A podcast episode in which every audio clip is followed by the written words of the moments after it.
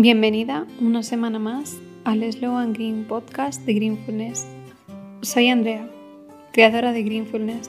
Greenfulness nace como una iniciativa para poner de manifiesto la necesidad de parar del frenetismo actual en el que la mayoría vivimos, de crear espacios para que reconectemos con nosotras, con la vida, con la naturaleza, con el silencio, con tu centro, de volver al origen, a nuestra naturaleza esencial de incorporar la naturaleza de forma consciente en nuestras vidas, porque la naturaleza tiene un poder mágico de calma, bienestar y paz sobre nosotras.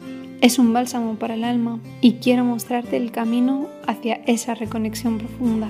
Gracias por estar aquí una semana más, pero sobre todo, gracias por darte la oportunidad de parar, de tener un ratito para ti en esta vida tan ajetreada que llevamos. En este podcast te traigo propuestas, reflexiones y entrevistas para que tú también puedas tener tus momentos de paz y conexión contigo mismo, porque es solo en el silencio y la pausa donde podrás conectar con tu propia verdad y te aseguro que esa es la única que importa.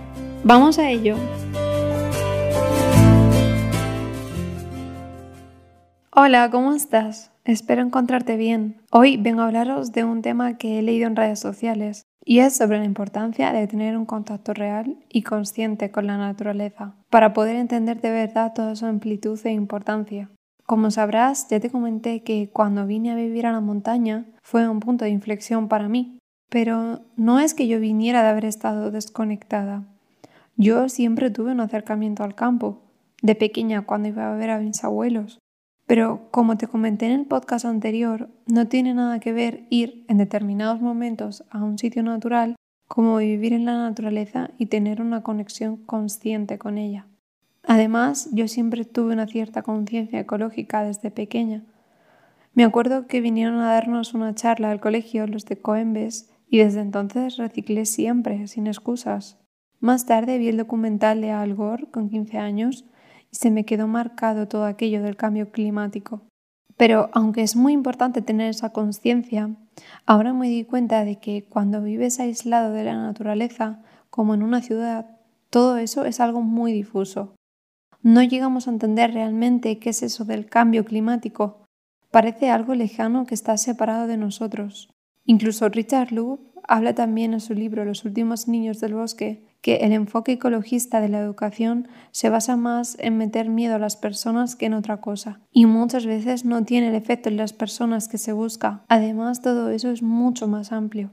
Pero cuando tienes una conexión real consciente, cuando ves cómo evoluciona día a día la naturaleza, cómo todo le influye para bien o para mal, cuando entiendes que formas parte de ella y que no hay nada por encima ni por debajo, cuando entiendes que todos estamos al mismo nivel y que somos parte de lo mismo, ahí es cuando realmente entiendes la realidad de esto, de las consecuencias negativas, cuando entiendes que es el hogar de todos, que las separaciones no son más que proyecciones mentales. Entonces ahí te duele en el corazón todo aquello que hacemos a nuestra casa, como si te lo hicieran a una parte de ti, porque así es o cuando ves quemar el monte por negligencias humanas y totalmente inconscientes. Ahí te das cuenta de la fragilidad de los ecosistemas y del problema tan grande que tenemos por creernos que estamos por encima de todo, que podemos poseer, modificar, cosificar y tratar como si de una fábrica se tratase a la naturaleza para nuestro propio beneficio. Por eso yo abogo por una conexión consciente con la naturaleza y todas las propuestas que hago van enfocadas en eso, no solo por tu propio bienestar, sino también por el de la tierra. Veo Greenfulness como un círculo que da y recibe y se retroalimenta.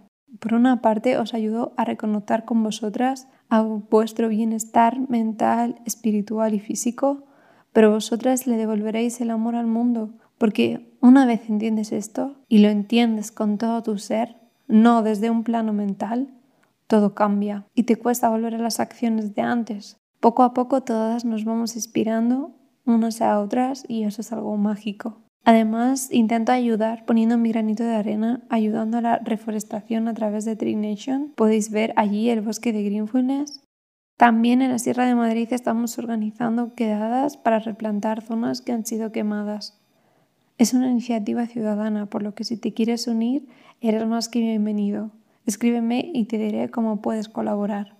Con esto no quiero mostrarme como ejemplo de nada, quiero inspirarte, porque poco a poco, con pequeñas acciones, podemos cambiar las cosas. Un documental que me inspiró muchísimo en todo esto fue Forest.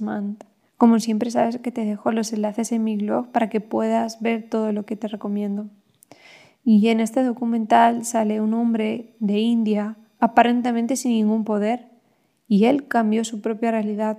Además te comparto otros documentales que son muy buenos, que son Terra, Cowspiracy y The True Cost.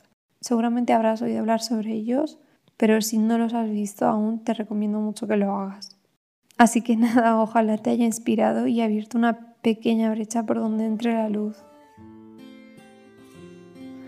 Deseo de corazón que te haya servido la reflexión de hoy y que puedas llegar de verdad a reconectar. Es reconectar porque estamos naturalmente conectados con ello. Es solo volver a recordarlo. Te espero en mis redes sociales para que charlemos y me des tu punto de vista. Mi perfil de Instagram es arroba barra baja greenfulness.